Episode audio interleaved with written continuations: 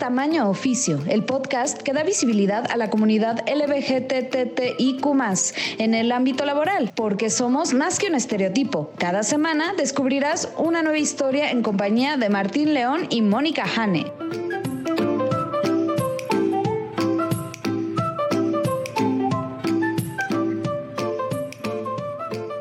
Hola, ¿qué tal? Bienvenidos a Tamaño Oficio con Martín León, el doncel de la comedia en México. Hola Martín, ¿qué tal? ¿Cómo estás? Súper bien, especialmente porque me acompaña mi co-host favorita de Tamaño Oficio, Mónica Hanna, la lesbiana más profesional que yo conozco. Muy bien, Martín. Este, me haces pensar que tus otros co-hosts están escuchando Tamaño Oficio y por eso haces esa aclaración. Pero en el fondo sé que soy tu co-host favorita de todos los podcasts. Todos mis co-hosts, obviamente, escuchan todos mis podcasts, ¿verdad, Jane? Tú escuchas Alemar, Todo Rosa y Fantastic. claro. No, no, no, no, no voy a mentir. Sí los llego a escuchar, no siempre, pero mi propósito será ya escuchar cada semana cada uno de los podcasts. Pues yo escucho todos, Jane. Todos mis podcasts. O sea, el de tamaño oficio. y de vez en cuando escucho la lenchería. ok, estamos amando. Hoy, eh, antes de, ya que estamos, antes de hablar de, bueno, esta es la, la parte donde platicamos, así que puedo. Hoy agarré mi tacita de la lenchería y ¿sabes qué hice? ¿Qué hiciste? Hice un... ¿Qué? La rompí. sí, hacia la chingada de cash. No, me hice un delicioso pastel de chocolate en el micro. ¡Oh, qué delicioso! Sí, si quieren la receta, cuatro cucharadas de harina, tres cucharadas de azúcar, eh, dos cucharadas de cocoa, una de aceite, tres de leche, usé leche deslactosada, by the way, media cucharadita de polvo para hornear y media cucharadita de vainilla. ¡Oh, qué rico suena! ¿Y ya cuánto tiempo en el microondas? Yo lo puse dos minutos. Ah, ok, bien revueltito todo, ¿no? Sí, sí, sí. Si no, nada más eso y luego ya el micro así de magia, no. wow. Revuelvan bien, micro. Y entonces ya que quiten el desarmador, en caso de las lenchas, quiten el desarmador con el que revolvieron la mezcla. y entonces ya sale del, del, micro calientito, entonces le puse una capa de una capa de, delgadita de mantequilla de cacahuate que se derritió cuando estaba caliente. Uf. Fue realmente delicioso. Y era porque salí, anda que salí al mundo eh, queriendo algo delicioso. Bueno, fui al primero fui al cajero y le dije, voy a comprar algo delicioso. Y me puse a pensar y dije, no, no quiero nada del Oxxo, no quiero nada de la tiendita, no quiero nada. Y me puse a pensar, quiero pastel de chocolate, pero no tengo. Y le digo, ah, ya sé, puedo hacer uno. Excelente. Tú muy bien, Martín. Tú muy bien. Ya, ese fue mi día, ese fue mi día laboral, básicamente. este, pues mi día laboral, porque, porque ayer yo sí fuimos muy guadalupanos y descansé. Entonces eh, fue ponerme al día con correos y demás después de un fin de semana bastante eh, lencho, diría yo. Un día muy, muy lancho. By the way, quiero agradecer a Jane y a Mini, a Moni y a Mini, Mini y a Moni, Mini Moni, a Moni Mini, que vinieron el domingo a mi casa a instalar cortinas, a instalar luces, a instalar. Eso fue todo lo que instalé. Pero la verdad es que yo así de... Y además mi roomie Saltiel muy así de voy a apoyar y yo estaba tres pasos atrás así de yo no vi, yo no, no sé qué está pasando. Yo solo espero que al final todo esté bien. Sí, yo veía tu cara de terror cada vez que este conectaba una nueva lámpara y te decía, vamos a probar a ver si sirve. Prendan la luz y Martín con sudando así de se va a quemar mi instalación eléctrica. Pero funcionó. La preocupación. Funcionó. Fue muy divertido, la verdad. Además, fue como la marcha, la mini marcha gay que hicimos al salir de, de tu casa. La mini marcha del orgullo saliendo de mi casa. Y luego fuimos al Vips a cenar. Y todos cenamos lo mismo, gente. Sin ponernos de acuerdo. Fueron enchiladas suizas por cuatro. Exacto. Estuvo muy padre. Deberían de habernos hecho una promoción ahí.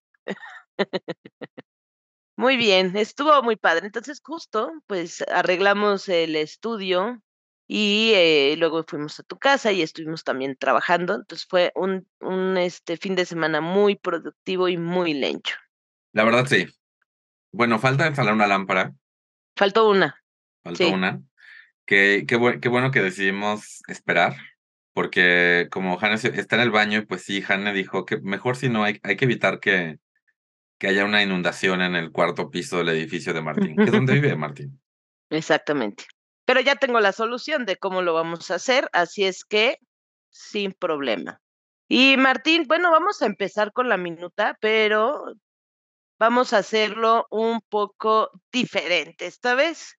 ¿Cómo? Porque yo te quiero contar a quién tenemos de invitada en esta ocasión. Claro, cuéntame.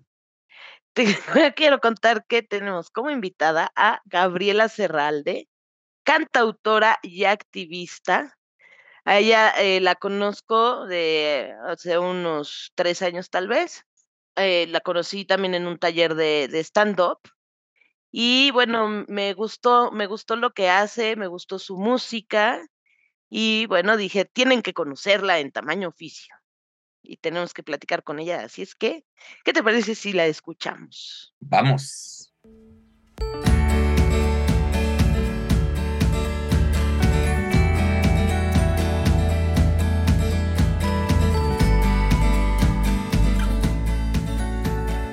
Hola y bienvenidos a otra entrevista de tamaño oficio. Hoy nos acompaña Gabriela Zarralde, que estudió la licenciatura en publicidad y tiene especialidad en diseño editorial, pero ahora es una cantautora y activista. ¿Cómo estás, Gabo? Muy bien, muy bien, muy contenta de estar aquí con ustedes en tamaño oficio.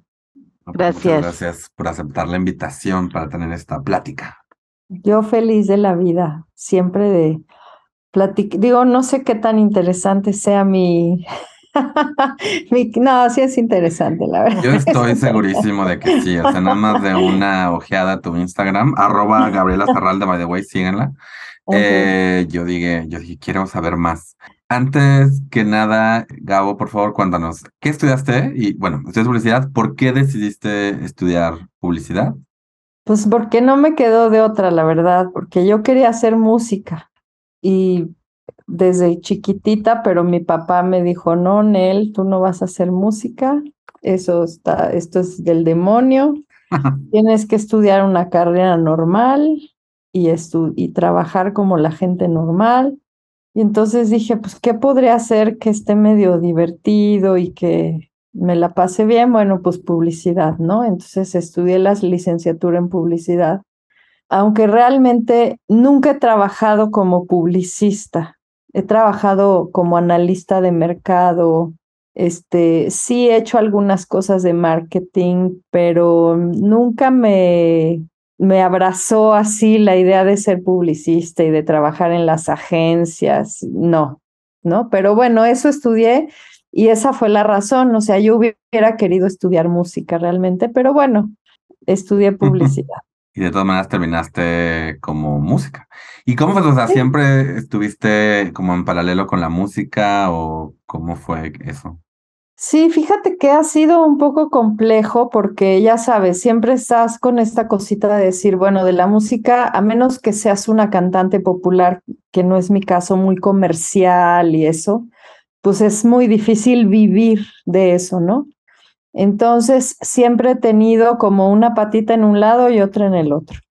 Estudié obviamente por mi cuenta con profesoras, maestros particulares, estudié canto, estudié algunas nociones de música, guitarra, pero siempre pues teniendo como un trabajo alternativo que me permita vivir y por otro lado hacer con la música lo que yo quiero, ¿no? O sea, no tener que ceder principios y gustos y cosas por la lana, ¿no? Sino que más bien pues te vas por la libre.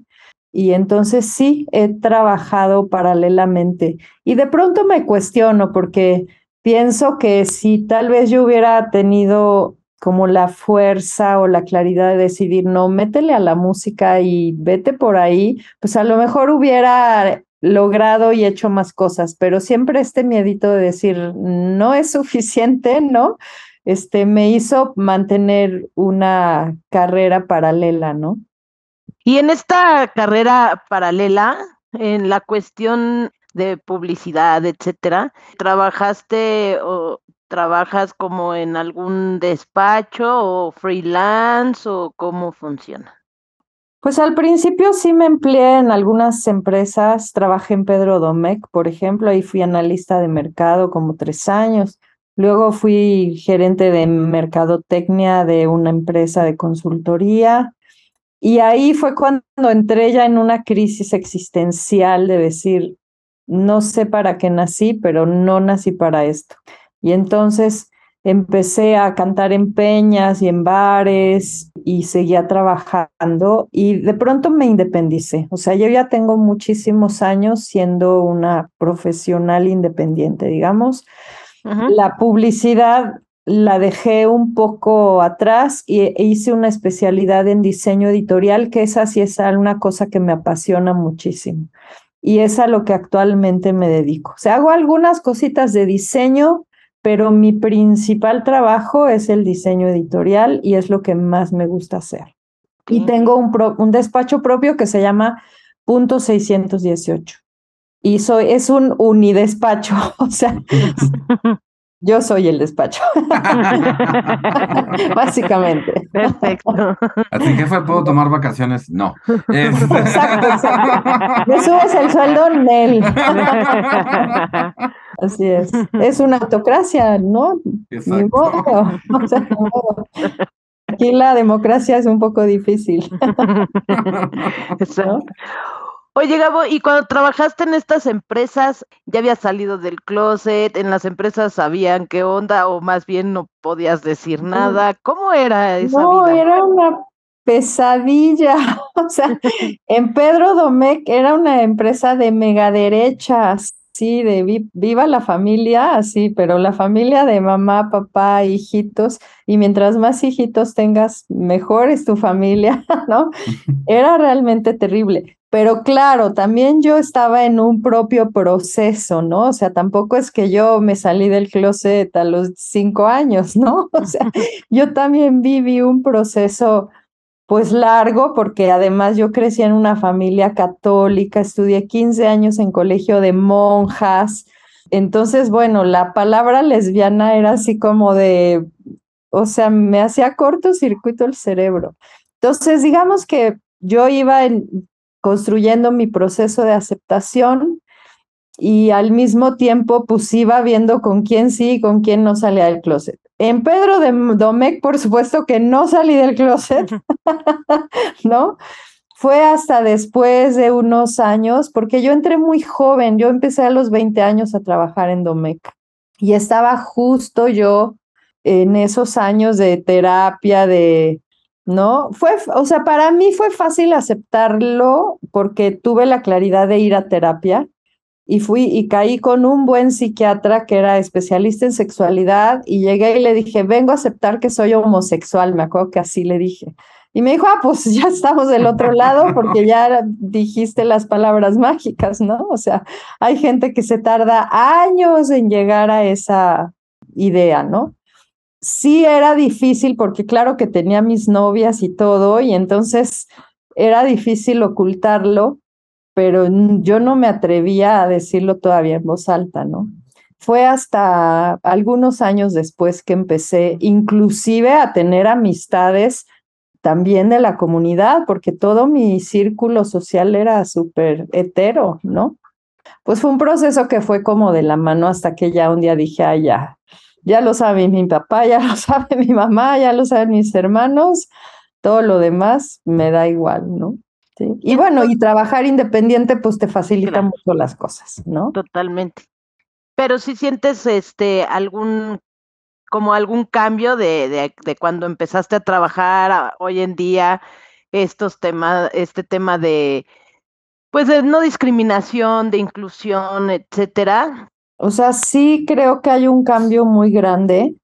Y, y, lo que pasa es que es un cambio, va de la mano, es un cambio interno y es un cambio también externo, ¿no? O sea, porque si tú no haces tu chamba, por más abierto que esté el mundo, tú sigues con una homofobia internalizada que no te permite ser quien eres y ser feliz con lo que eres, ¿no? Entonces, yo conozco casos, conozco mucha gente que no puede aceptarse a sí misma, ¿no? Y entonces, por más que las cosas avancen socialmente, viven su condición con mucho sufrimiento, ¿no? Digo, le digo condición, no sé si sea lo correcto, pero no creo.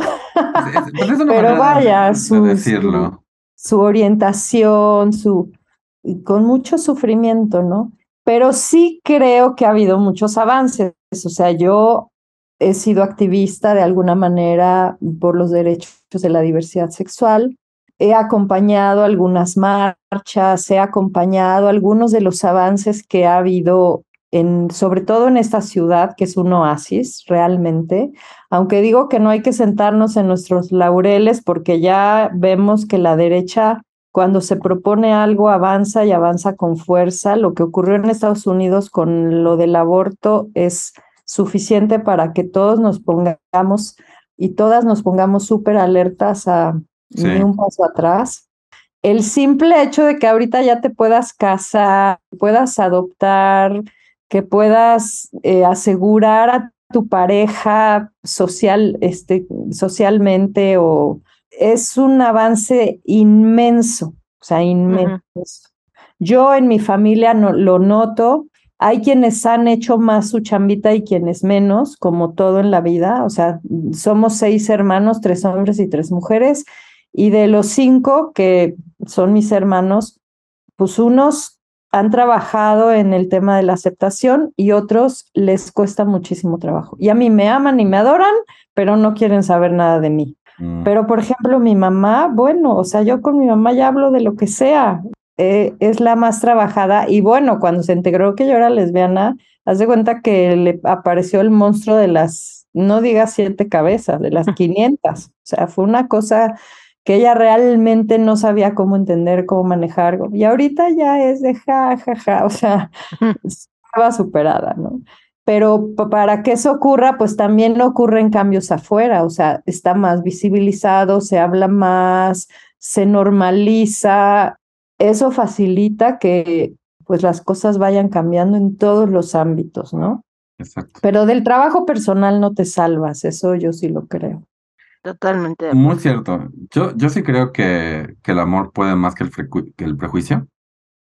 Este, pero como dices, no es nada más, no es puro amor, no tienes que realmente hacer un ese esfuerzo por, por aceptar, por ah, y por este, y por educarte. Yo, yo quería preguntarte cómo es que decides o cómo es que integras el activismo a tu arte de cantautora? ¿Fue algo que desde un, desde un inicio estuvo ahí presente? ¿Fue algo que en un momento dijiste, este es un tema importante y lo quiero tratar en mis canciones? ¿Cómo fue? Pues yo creo que se da un poco por añadidura. Yo empiezo a cantar en peñas. La canción que a mí me gusta es, es la canción de autor, la canción que tiene un mensaje, la canción que dice algo significativo, ¿no? O sea, esa es la canción que a mí me gusta más. Puedo bailar la Macarena, pero, pero lo que a mí me gusta interpretar y escuchar es la canción de autor, entonces, cuando yo cantaba en las peñas, pues cantaba toda esta música que le decían canción de protesta, música contestataria, ¿no? Que mucha venía de, pues, de los países de América Latina que venían de terribles dictaduras, de situaciones espantosas, ¿no? Entonces, mucha de esa música venía de allá y yo interpretaba eso. De pronto, pues vas como, se van dando las conexiones, ¿no? Conozco a alguien que colabora con Amnistía Internacional y entonces me invitan a cantar en los eventos de Amnistía Internacional y empiezo a vincularme con el, tema de los derechos humanos, ¿no? Y de pronto me busco otra organización que se llama Paz con Justicia y Dignidad, el coro de Acteal cantaba con ellos, estaban las cosas en México tremendas en, ese entonces, estoy hablando de pues, mediados de los noventas, ¿no? Y entonces se va dando y de ahí conecto con las feministas, porque además como yo tengo una formación religiosa, hay una organización que se llama Católicas por el Derecho a Decidir, que son católicas pro-choice, y entonces yo, una chava cantante, lesbiana, activista, feminista, pero ellas católicas y yo que conozco el código del catolicismo, pues me invitan a cantar en misas, pero entonces yo en las misas hago de este tipo de música contestataria y se hacen unas celebraciones muy particulares, ¿no? Que, que tienen mucha fuerza. Y de pronto mucha gente empieza a decir, ah, no, pues yo así sí me caso por la iglesia, ¿no? Con ese tipo de música en la misa y todo. Y entonces ahí empiezo a vincular primero con católicas y de católicas pues me conectan otras organizaciones y luego instituciones de gobierno, el Instituto de las Mujeres y bueno, todas las organizaciones que tocan los temas feministas y de pronto entra el tema de la equidad de género en la agenda nacional y entonces pues todos y todas las organizaciones le entran al tema de género y yo empiezo a vincularme y a trabajar con todas estas organizaciones, con todas las, entonces eran delegaciones, ahora las alcaldías de la Ciudad de México, la Suprema Corte de Justicia, para sensibilizar. Y claro, me toca porque soy mujer, porque realmente creo en el feminismo, realmente creo que tenemos que trabajar para que haya una igualdad entre los hombres y las mujeres. O sea, soy una verdadera creyente de que el feminismo es una es un movimiento fundamental y que es muy importante en nuestra sociedad. Y entonces, claro, pues vinculo desde ahí muy profundamente, o sea, es algo que me toca, ¿no? Que me toca profundamente y no lo hago porque, ah, pues, porque luego si hay activistas que dicen, ahí es donde está hay lana, güey, ¿no? Entonces hay que hacer ese tema, no, o sea, realmente me toca como mujer y luego, pues, obvio, vinculo también con organizaciones y con instituciones que trabajan por la defensa de los derechos de la comunidad LGBT y bueno, pues como lesbiana, por supuesto que me sumo, ¿no? Así es como se da un poco el que yo finalmente termine cantando y utilizando mi voz como una forma de activismo. Y aparte ya tienes letras de canciones tuyas donde se ve reflejado todo esto, ¿no? Exacto. De pronto empecé a, a, pues, a sentir la necesidad de decir cosas propias, ¿no? Porque claro que hay muchísimas canciones que, que te tocan y que hablan de ti muy profundamente y que hablan de lo que tú crees y de lo que tú piensas y que además está dicho de una forma tan bella que dices, yo qué más puedo decir. Pero de pronto hay temas y hay cosas que dices, de esto tengo una mirada especial, tengo algo que yo quiero decir y entonces empiezo a escribir.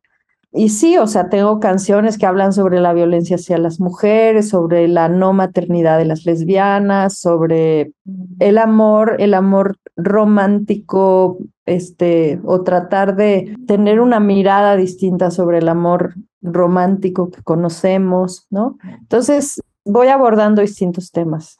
Las personas de la tercera edad, ¿no? Entonces, casi siempre las canciones que hago tienen una mirada social, ¿no? O sea, de alguna manera, de alguna manera. ¿Sí pueden encontrar tu música en Spotify? Mira, ahorita en Spotify tengo solo una canción, tenía, tenía más, pero la verdad es que es un dolor de cabeza lo de las distribuidoras digitales para las personas que no tenemos tantos seguidores, que es la realidad ya sabes, para subir tu música te prometen la eternidad, que nunca más te van a cobrar, y a la hora que ven que te oyen tu abuelita, tu tía Chencha y tu mamá, dicen, no, pues sabes qué, este, pues te vamos a cobrar cada año, ¿no? Bueno, pues órale, y dices, ok, sí, te voy a pagar cada año, entiendo que no es suficiente la gente que me escucha para ti, ¿no?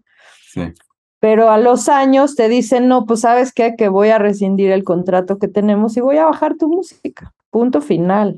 Y entonces me pasó eso y, yo la verdad dije, o sea, por un lado lo entiendes, ¿no? Porque pues no es negocio, pero por otro lado también he llegado al punto de pensar que, que tampoco está padre que la, que la música te esté costando todo el tiempo dinero, ¿no? O sea, una cosa es que este, sí, toda la vida pagas derecho de piso, este, pagas por cantar al principio, ¿no?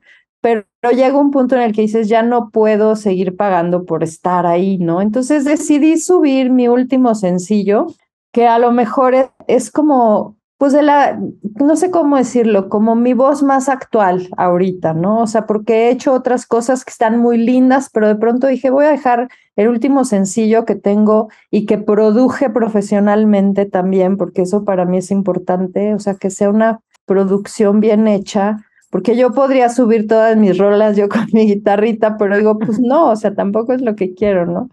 Entonces, Estoy esperando a poder producir otras canciones que he escrito recientemente para irlas subiendo, pero ahorita está en Spotify en completa libertad, que es justo una canción que habla sobre una mirada distinta del amor, pero de pronto si se meten a YouTube y a otras plataformas, sí pueden encontrar más cosas mías.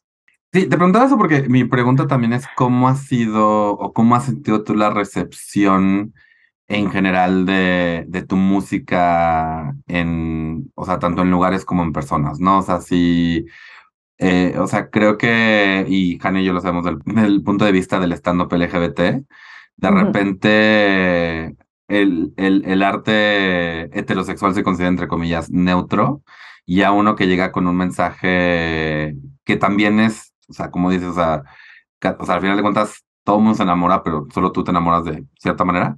Mi pregunta es, ¿cómo, ¿cómo has visto la recepción de, de tu arte en diferentes lugares y personas? Pues mira, yo, yo generalmente he tenido una experiencia muy linda con, con el público que me sigue y no solo con el público que me sigue, sino con los públicos a los que he podido tener acceso a lo largo de mi vida, ¿no? O sea, a lo mejor hay un público que a mí me sigue, que es un público que tiene más o menos mis características, ¿no? O son feministas, o son lesbianas, o son este, defensores de los derechos humanos, tienen un cierto nivel de educación, ¿no? Y entonces dices, bueno, pues es, dentro de ellos ah, resuena lo que yo canto, ¿no? Pero también de repente llego a través de las alcaldías a a Tláhuac o a Xochimilco o a los pueblos de Tlalpan en donde pues no sabes a quién le vas a cantar, ¿no? El público es el que, el que vive ahí, el de la zona, y la verdad es que la respuesta siempre ha sido súper positiva. Y yo creo que es porque yo creo en la sensibilización, yo creo en escucharnos, en decir, esta es mi postura, pero entiendo que hay otras, ¿no? Defiendo la mía, pero no te la impongo. No creo en la violencia definitivamente como una forma de cambiar las cosas. Entiendo que a veces es necesaria, pero yo no. Yo creo en la sensibilización y es, es la herramienta que yo utilizo para trabajar. Entonces, en ese sentido, entra suavecito, ¿no? O sea, y la respuesta siempre, nunca he recibido una agresión, nunca he recibido nada y tengo pues casi 30 años haciendo esto. Entonces, creo que ha sido positivo. Cabo, y bueno, yo te conocí porque hay algo que hiciste que me encanta, supongo que lo sigues haciendo, no sé cuándo tendrás presentación de eso, que mm. fue combinar el stand-up, te conocí en un taller de stand-up, con la música. Y entonces haces todo un performance donde hablas justamente de todo, o sea, es como una, eh, me encanta, porque es como una, como una propuesta, protesta muy bonita. Muchas gracias, Jane. Sí, fíjate que justo es todo un rollo, porque yo cuando empiezo a cantar, empiezo a cantar en peñas, que en las peñas hay un respeto profundo a quien canta, ¿no? Pero también canto en bares y en los bares existe una falta de respeto absoluta al que canta, ¿no? O sea, la gente está chupando, platicando, pero gritando y tú pues ahí tratando de ser escuchada, ¿no? Entonces, en los bares yo aprendí que hablar con la gente es muy poderoso, ¿no? O sea, que si yo no le hablaba a la gente y solo me ponía a cantar ahí como mensa, pues nadie me iba a pelar. Entonces aprendí a hablarle a la gente y a decir, oigan, es que miren, esta canción está chida porque chala, la, la, la. Y entonces la gente me pelaba y decía, ah, sí es cierto, o sea, como que no había pelado la letra y ahora, ¿no? O sea, como. Entonces, aprendí esta cosa de hablar y decir cosas entre canciones. Entonces, si tú vas a un concierto mío, a un concierto normal, yo hablo entre canciones. Antes de cada canción, me echo un choro de algo. Puede ser serio, profundo, un chiste, algo, siempre. Y entonces un día terminando un concierto en el foro del tejedor, dije, debería de explorar el stand-up porque puede ser que lo que yo hago se parezca un poco, ¿no? En cuanto al discurso, y podría hilarlo con las canciones. Y ahí es donde se me ocurrió ir a estudiar stand-up. Y ahí te conocí en el segundo taller que yo tomé, ¿no? Y entonces, terminando esos talleres, dije, sí, por supuesto que voy a hacer esta cosa que se llame concierto stand-up con mucho miedo porque dije, pues es un formato muy raro. Claro que mi intención era hacer un unipersonal que tuviera como todo un hilo conductor y una coherencia y además hilarlo con las canciones. Y decidí hacer este espectáculo que se llama Construyendo, con el que siento que me ha ido muy bien. Desafortunadamente llegó la pandemia justo cuando yo casi acababa de estrenar el espectáculo y no he podido presentarlo mucho, pero en donde lo he presentado me ha ido muy bien. Y justamente se llama Deconstruyendo porque efectivamente, como dice Jane, voy hablando de cómo he ido deconstruyendo distintas cosas a lo largo de mi vida, desde mi forma de vestir, mi sexualidad, la maternidad, el amor romántico. Y es una cosa muy personal muy, muy personal, pero lo personal es universal. O sea, mientras más personal es algo, más universal puede llegar a ser. Entonces, a mí me sorprendió mucho en donde lo presenté por primera vez, que creo que tú estuviste ahí, ¿no, Jane? En el Festival Nacional de Cabaret, en el inicio. Y había un chorro de gente heterosexual que yo al principio dije, estos güeyes se van a mega aburrir. y había muchos que me decían, no manches, me cayó el 20 durísimo. O sea, como que sí les hacía sentido muchas de las cosas, porque claro, ahí también hablo de cómo los novios me declararon, me pidieron matrimonio porque tuve novios y, y entonces los chavos decían, no manches, yo también pedí matrimonio así, ¿no? O sea, como que de pronto no te imaginas por dónde a alguien le va a pegar algo durísimo, ¿no? Yo creo en el stand-up, en ese stand-up, en el que cuestiona, en el que cuestiona profundamente, no, no solo en el que se burla. La verdad, el, el stand-up que solo se burla me da un poco de flojera. O sea, me puede dar risa, pero a las 15 minutos ya, o sea, ¿qué más? O sea, yo quiero sentir algo, quiero cuestionarme algo, quiero salir movidísima de aquí, ¿no? Entonces, eso es lo que yo intento. He podido hacer algunos ajustes cuando me han pedido que hable más sobre ciertos temas, violencia hacia las mujeres, y entonces voy ajustando, que esa es la maravilla del stand-up, ¿no? Que tienes tus, tus microunidades y entonces vas mezclándolas y poniendo unas y alargas otras y te da una posibilidad increíble de, o sea, como mucha flexibilidad, ¿no? La verdad es que me gusta muchísimo el formato de concierto stand-up. Y no sé, o sea, se me ocurrió, dije, lo voy a hacer. Sabía que era una apuesta difícil, pero creo que no salió tan mal, ¿no? No, está muy padre. Cuando, cuando lo vayas a presentar otra vez, por favor, avísanos para que eh, vayamos primero y para invitar a los que nos escuchan, porque es algo que vale la pena muchísimo. Claro que sí, claro que sí, yo feliz y espero sí muy pronto volverlo a presentar.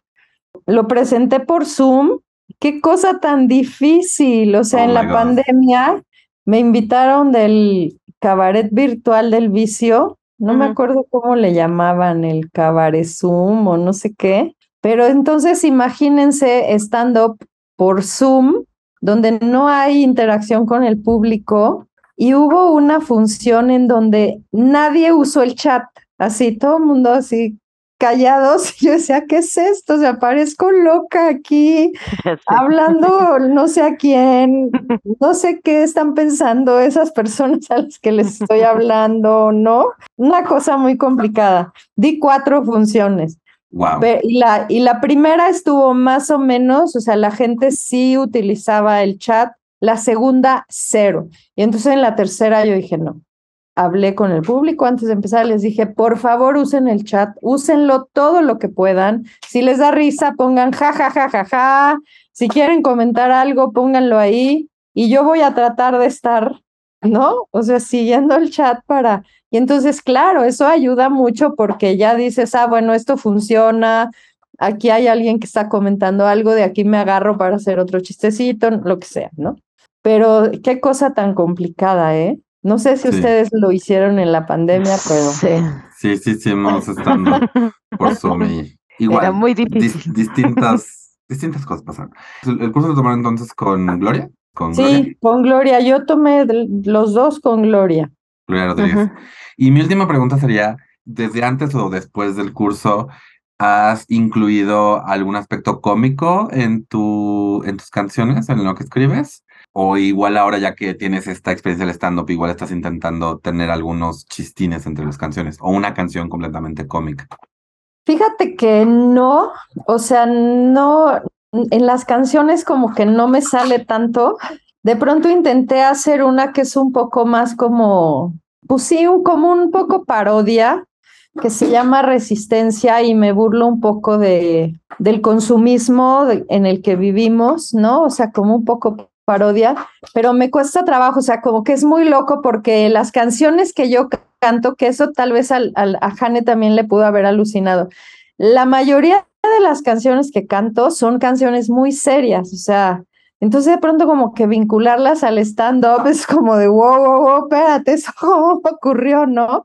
De pronto sí he metido algunas canciones que son más cómicas, no escritas por mí, pero a mí a la hora de escribir canciones me cuesta trabajo, pero lo que sí hago es que aunque yo no haga como tal un concierto stand-up, cuando doy un concierto, por supuesto que ya es mucho más fácil para mí meter un chiste que rompe completamente la atención y para mí creo que la risa es una de las formas más fáciles de llegarle a la gente a que toque temas bien profundos, ¿no? O sea, es muy interesante, muy, muy interesante. Totalmente de acuerdo. Pues, Gabo, ya estamos llegando al final de nuestra entrevista. Ay, sí, qué triste. Después tenemos que platicar más. Sí, qué rápido, oye. Rapidísimo. mucho. no. Y bueno, a todos los invitados les hacemos esta pregunta, no te vas a salvar, y es, si existiera un genio de la lámpara maravillosa LGBTTTIQ+, ¿qué deseo le pedirías? Híjole, qué difícil. ¿Qué le pediría? No, pues le pediría que ya que toda la banda se cambie el chip y no vuelvan nunca más a asesinar a alguien por su orientación sexual, ¿no? O sea, eso es lo que yo le pediría, básicamente. Sí. Porque sigue ocurriendo, es terrible, pero sigue ocurriendo. Algo, tan sencillo como no mates a alguien nada más por eso y la gente no lo hace. De verdad que ojalá que ojalá pronto vivamos en ese mundo o en algún momento eh, de nuevo, muchas, muchas gracias, Gabo, por aceptar esta entrevista, por compartir tu historia con nosotros. Esperamos noticias sobre tus presentaciones, no solamente para compartirlas con la gente que nos escucha, sino también para ir a verte, porque me, encantaría este, ver este, esta amalgama de música y, comedia. Pueden seguir a Gabo en arroba Gabriela Cerralde en Instagram y Facebook. Puedo dejar los links en la descripción del show. Y pues ya, de nuevo, muchas, muchas gracias. Muchas gracias. Muchísimas gracias. Martín. Gracias, Jane. Un placer platicar con ustedes. Les agradezco muchísimo la invitación, de verdad. Y mucho éxito con tamaño oficio que siga por mucho tiempo. Muchas gracias. Esperamos. Exacto. Bueno. Adiós.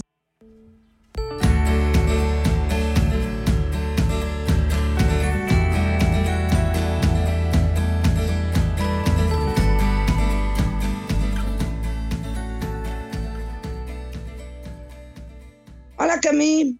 Hola Martín. Hola Lorea. Y bienvenidos a Todo, Rosa.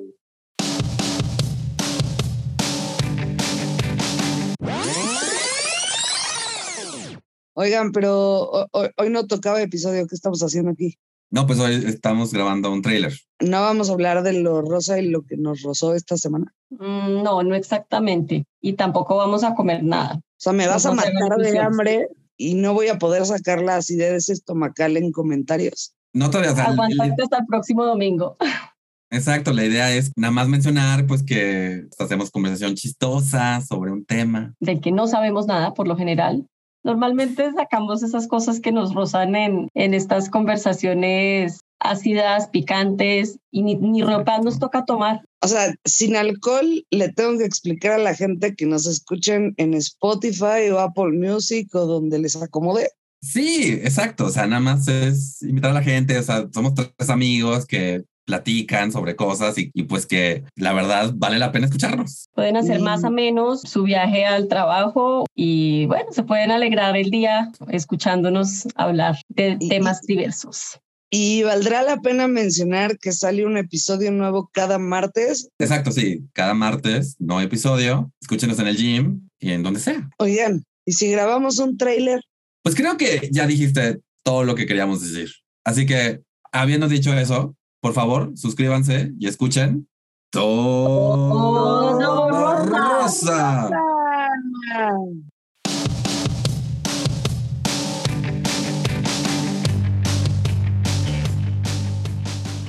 ¿Qué tal, Martín? ¿Qué tal? Por favor, gente. Por favor, gente. Tienen que escuchar todo rosa. Sí, además esta semana, esta semana es la última semana de podcast de este año, gente, para, para mí y para toda la gente que obligo a hacer podcast conmigo. No obligo, con la cual tengo el gusto de hacer podcast. Exactamente. Yo no me siento obligada. Eh, Lástima que no hay video para parpadear dos veces. En ninguno. Anyway, este, pero sí escuchen eh, todo rosa, es muy divertido. Y mañana sale otro, sale el último episodio de Fantastic del mes. Y el último episodio del año de Sal de Mar fue la semana pasada con Jane, donde hablamos de oficios. Así es. Si no lo han escuchado, no esperen más y vayan a escuchar. Es una joya ese episodio. Totalmente. La verdad, nos la pasamos súper bien. Nos reímos mucho, seguro se reirán con nosotros. Pero bueno, volviendo a nuestra minuta, Martín, cuéntame, ¿qué te llevas de esta entrevista? La verdad es que el hecho de, o sea, la pasión que ella tiene por su arte, honestamente, ¿no? O sea, y la verdad, me encantó mucho, nada más platicar con ella, nada más platicar con ella. La verdad, esa idea de un show stand-up musical que tiene, creo que sería genial. Tiene una chispa muy, muy padre y creo que, pues sí, que quiero conocerla. Acabando esta entrevista, me, sí escuché y por favor, escúchenla en Spotify en completa libertad. Y es una canción muy, muy bonita que de verdad, de ver- o sea, que habla muy sencillamente de eso, que es el amor tiene que ser, tenemos que escoger amar a la otra persona con la que estamos en completa libertad, no sentirnos obligados, no sentirnos, este, pues sí, o sea, que no sea, no que sea una obligación, sino algo, una elección diaria, básicamente, amar a esta persona. Entonces, Exacto. eso me gustó mucho. Y pues esto que mencionó de cuando aceptó la medalla Omecihuatl en el Instituto de las Mujeres de vengo a aceptar que soy homosexual. Creo que, o sea, hablamos de salir del closet, pero creo que hay dos salidas, hay, hay dos momentos. Está el momento donde como igual le puedes decir a las personas soy gay o soy bi o bla, bla, bla. Y luego está ese momento donde ya como que internalizas esa, eso y ya deja de, de ser una duda, deja de ser una preocupación y se vuelve, y nada, se vuelve parte de lo que eres como... Una soy. realidad, ¿no? Ajá. Y pues nada, es- me, se me hizo muy bonito eh, el hecho que haya aceptado este, que al aceptar este, esta medalla, ese haya sido como el mensaje. Pues a mí lo que me gustó mucho, bueno, justamente, ¿no? Como, como hemos visto en otros episodios con otras entrevistas, que siempre se ven un poco muy obligados a estudiar otra carrera a lo que realmente es este, tal vez lo que desearían hacer o, a su verdadera pasión, pero me gustó mucho la forma en que logró de alguna manera ir adaptando esa profesión para tener eh, un oficio o una ocupación, además de la música, que también la hiciera sentir como contenta. Obvio no se compara con la pasión y creo que le brillan los ojos cuando habla de la música y de todo lo que de, de- de todo lo, lo que conlleva su música y sus canciones. Le brillan muy diferente los ojos. y trae una pasión muy cañona que también dice uno, qué padre, qué padre encontrar gente que, que se apasione y que disfrute tanto de hacer lo que hacen para sobrevivir. Totalmente. Y, este, y justo eh, a mí me tocó eh, cuando estrenó esta, este show de stand-up y música, esa mezcla que hace ese como performance. Y la verdad vale mucho la pena. En cuanto nos comparta algún flyer y alguna presentación, por supuesto que la vamos a estar recomendando. Yo me divertí muchísimo y te lleva de la risa a las lágrimas y de las lágrimas a la risa de una manera espectacular. A mí, la verdad, me gustó mucho ese show. Ya lo estaremos compartiendo. Y bueno, agradecerle por toda esa parte activista, feminista y LGTB más, porque, bueno, pues siempre ayuda a tener a alguien levantando la voz de alguna manera, en este, en este caso con, con música, ¿no? Con sus canciones. Sí. Y, Y que y además- ahora con comedia. Y que además es eso, ¿no? Creo que luego el activismo tiene, mal, tiene una mala fama de ser como muy De irse a pelear, ¿no? Seco, conflictivo. Y digo, hay música, y, y, es ridículo porque siempre ha habido música de protesta. Muchas bandas muy importantes han tenido canciones muy importantes que están protestando la guerra o algún tipo de injusticia. Entonces sí, eso, o sea, creo que es importante mantenernos, es, mantenernos creativos al mismo tiempo que luchamos en contra de la injusticia y a favor de, los- de la igualdad de derechos. Entonces, pues bueno, le agradezco y le agradezco que nos haya regalado esta bella entrevista y plática a Gabriela Cerralde. Gabo, para los cuates. De nuevo, escuchen la canción de, de Gabriela en Spotify, en completa libertad, está súper bonita. Eh, voy a poner el link en la descripción del episodio para que le den clic y vayan, y también tus redes sociales. Muy bien. Siguiendo con nuestra minuta, Martín, eh, tocan las noticias. Las noticias con Jane Martín. con Jane Martín. Tu, tu, tu. Noticias desde el imperio gay. Me gusta, ¿eh? Podríamos ya llamar así esta... ¿La sección? este, Sección, sí, claro. Me late. Me late, me gustó mucho. Pues te cuento, hace la semana pasada nos platicabas un tanto de el tiroteo que hubo en el club LGTB más en Colorado Springs, donde desafortunadamente cinco personas perdieron la vida y hubo bastantes heridos. Entonces, dando un poco de seguimiento a, todo esto, sale que Anderson Lee Aldrich, que es quien fue el causante de este tiroteo, está enfrentando 305 cargos por este tiroteo y también va a cargar dos cargos por homicidio por cada víctima del club. Entonces da un total de 10 homicidios. Solamente ya resta esperar porque eh, la sentencia, bueno, sí, ¿no? ¿Cómo se dice? La audiencia, perdón, eh, se, está se estará dando el 22 de febrero del 2023. Entonces, bueno, todavía tenemos que esperar como saber cuál digo. va a ser su, su- que pase la audiencia y saber su Sí, la- sentencia. la- las personas que, que han visto como programas de crimen estilo la, la ley y el orden, lo podrán como saber, explicar un poco mejor, y a un abogado también. En Estados Unidos Ujú. como que ponen todos estos cargos y por eso luego hay como sentencias de 500 años de prisión porque es, es todo... Se va acumulando cada... Exacto, se va acumulando. Este... E incluso puede pasar que te les ponen varios cargos y en unos los encuentran inocentes y en otros culpables y, y al final del día terminan pagando X cantidad de Sí. prisión. Y de hecho dice que se espera que sea la sentencia sea cadena perpetua sin opción a libertad condicional o algo así. Libertad condicional, sí. Ajá. Pues esperemos que así sea y que este amiguito se quede bien guardadito donde tiene que quedarse.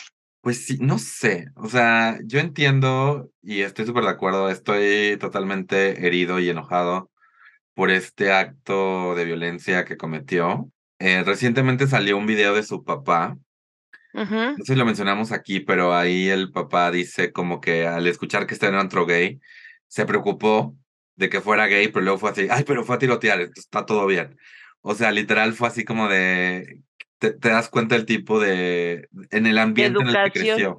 Y claro. luego resulta que este persona, porque Anderson Lee, eh, según su equipo legal, es no binario, no solamente no vive con su papá, sino que cambió su nombre para totalmente desligarse de él, porque era un hombre abusivo. Nuevo, no quiero sonar que estoy justificando de ninguna manera, y espero que, que, la, justicia se haga, o sea, pase lo que pase, la historia que haya tenido es responsable de, de, de lo que hizo y muchas personas pasaron por hogares problemáticos sin salir a tirotear a nadie. No es de una menor justificación, pero pues también, pues sí, me, me estresa que vivamos una sociedad donde, donde exista un, una persona que diga, ay, no, mejor que, se, mejor que, mejor que haga un tiroteo en una antro ya que se la pase bien con otras personas, con amigos, con una pareja, en un... En sí, una... sí, sí, es como de, no puede ser que le haya preocupado más al señor que su hijo fuera gay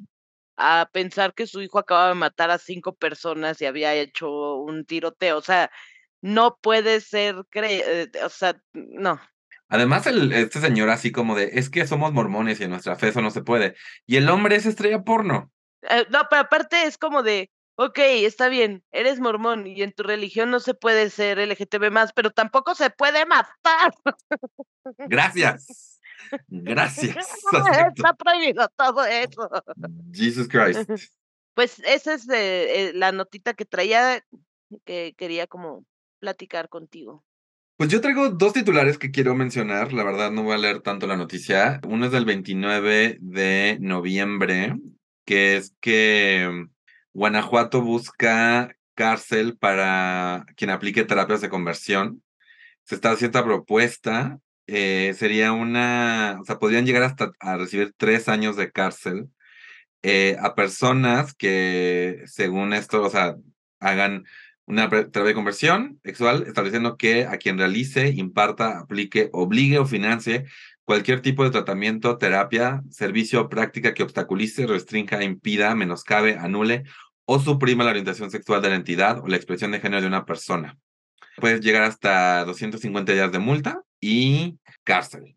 Y en Sonora, esta noticia es del 6 de diciembre, el Congreso ya prohibió las terapias de conversión. Entonces, Bendito. pues, la verdad, un aplauso para Sí, sí, sí. este, estos esfuerzos que van en contra de privar a la gente de expresarse como son. Me encantan. Buena, esa es una muy buena noticia. Porque además las terapias de conversión, o sea, de verdad causan un daño psicológico impresionante en las personas. Al final buscan cambiar lo incambiable. Sería como decir, voy a ir a una terapia de conversión porque quiero ojos azules. Así de difícil, gente. Sí, además lo que yo siempre he dicho es, o sea, sí, de verdad, porque dicen, es que es de sobre, sobre la, la libertad de una persona decidir. Digo, ok, entonces, ¿por qué no hacen centros donde sea casi, casi como McDonald's, donde entres y veas, no, pues yo me quiero volver bisexual, no, pues yo me quiero volver asexual, no, pues yo quiero, o sea, er- o sea, en el momento en que, que es, entre, o sea, que, que la asociación o la, o la, institución que las está, las está dando está tratando de, entre comillas, corregir algo, ahí está el problema. Pero además es como, no sé, pero se me hace como si no hubiera todos esta, todos estos tabús, estigmas, eh, homofobia, desinformación, prejuicios y perjuicios y todo lo que eh, tenemos en esta sociedad en torno a muchos temas, entre ellos la diversidad sexual, la gente no estaría pensando en, "Eh, es que no quiero ser homosexual, o sea, podrían fluir libremente. La gente de pronto tiene miedo de ser LGTB más por el simple hecho de que la forma en que se les ha inculcado, se les ha educado y que no, eso está mal, es pecado, te vas a ir al infierno o qué sé yo, o, estar oyendo a, tus padres a- hablar puros discursos de odio y lo que menos quieres es que tus padres te odien a ti y menos por, por ser quien eres. Todo esto se podría evitar y entonces darías la libertad a la gente de vivir como son o qui- como quienes son. Y entonces ahí sí no estaríamos coartando ninguna libertad. Las cosas estas de terapia de, de conversión no le están dando la libertad a nadie de, de elegir lo que quieren ser, porque al final del día simplemente muchos además se ven forzados a ir por sus familias, por sus creencias, por la el círculo social en el que se desenvuelven. Porque mm, como que la argumento de algunos es, bueno, es que sí hay personas que buscan estas terapias de conversión y normalmente la respuesta a eso es, bueno, ¿y le están buscando por ellos o porque su comunidad, su familia les están diciendo que es necesario este cambio para que los acepten, para que los quieran, para que para que, sí, o sea, para que, para que vivan su vida con ellos, ¿no? Para que encajen en este el rompecabezas en el que están. Entonces, literal. Al final, este creo que si buscan esa libertad, cuidar la libertad de cada persona, deberíamos de quitar todos perjuicios, toda esa homofobia, todo, bueno, LGBTofobia, para que la gente realmente viviera en libertad. De acuerdo. Y bueno, siguiendo con nuestra minuta, Recomendaciones. Yo les quiero recomendar, eh, la semana pasada, Martín, fui invitada por un par de chicas que hacen stand-up y rap al estreno de su show de stand-up rap. Y la verdad, eh, sí, es, eh, es un stand-up rap feminista, pero también están en pro de la comunidad LGTB más, porque las dos chicas son este, de la comunidad. Me encantó el show, me gustó mucho. Hacen una mezcla de stand-up con el rap. Al final también tienen ahí un poco de burlesque, entonces todo eso, la forma en que lo integraron, la forma en que lo presentan y lo entregan en el, en el escenario, me pareció, además de divertido, muy interesante ver cómo logran ir mezclando estas tres categorías en un solo show les quiero pedir que las sigan. Ahorita no van a tener shows hasta el año que entra, pero síganlas en sus redes sociales. Ellas eh, las encuentran en Instagram como Atochita y Querubina. Querubina es con K. Atochita y Querubina. Síganlas para que cuando estén anunciando su próximo show, lo vayan a ver. La verdad es que está muy interesante, está divertido la forma en que manifiestan el feminismo y la forma en que también expresan eh, cosas de nuestra comunidad, lo hacen muy ligero, no se hace como, no lo hacen desde como de un discurso de, coraje, sino de sí están tomando pues como base la comedia, realmente te diviertes te, visibilizan ciertas este, problemáticas que enfrentamos, ¿no? Tanto las mujeres como la comunidad LGTB. Entonces, eso quería recomendarles que sigan a estas chicas. Mi recomendación ha sido, es la misma. Eh, mañana, 16 de diciembre, eh, tenemos nuestro show de la lenchería. Bueno, digo nuestro porque aunque la lenchería es el podcast de Mini y Moni, lesbianas a domicilio, eh, me toca cerrar el año eh, con comedia, este show, donde nos acompaña, además de, obviamente, Mini García, van a estar Pa Monstruo, eh, Saula Mandujanevsky, y al final Vicky Calderón va a estar tocando ahí la music. Entonces. se arma la, arma la bohemia. Arma la bohemia. Cáiganle. Pueden checar en nuestras redes sociales de tamaño oficio el flyer si le caen directamente a Cozumel 2 en la Condesa y dicen yo escucho tamaño oficio, les damos su 2 por 1 ahí mismo. Exactamente, así es que córranle y lléguenle porque va a estar muy divertido este show. Es el último del año, así es que cerramos con broche de oro con nuestro headliner Martín León, el doncel de la comedia en México. Con broche arcoiris. Exactamente, broche arcoiris, mejor dicho. Oye, Jane, ya es el último episodio del año. Ya, ya es el último episodio del año, qué barbaridad.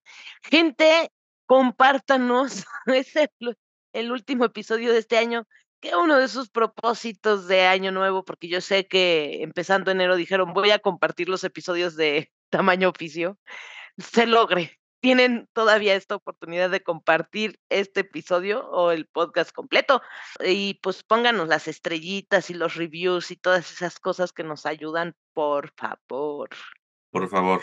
Y les quiero también hacer una recomendación más, Martín. Sigan a Martín León en todas sus redes sociales, lo encuentran como Mintonarel. incluyendo patreon.com diagonal mantonarel, que es donde pueden apoyar este y los demás podcasts que produzco. Sigan a Jane en todas sus redes sociales como Comedia con H. Reviews en Apple Podcast, gente. Ayuda muchísimo.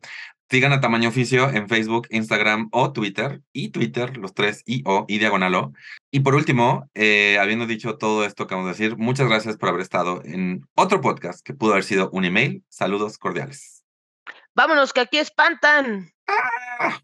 Nos vemos el próximo año, gente. Que tengan muy linda Navidad y que el 2023 nos trate a todos bonito. Así es. ¡Mua!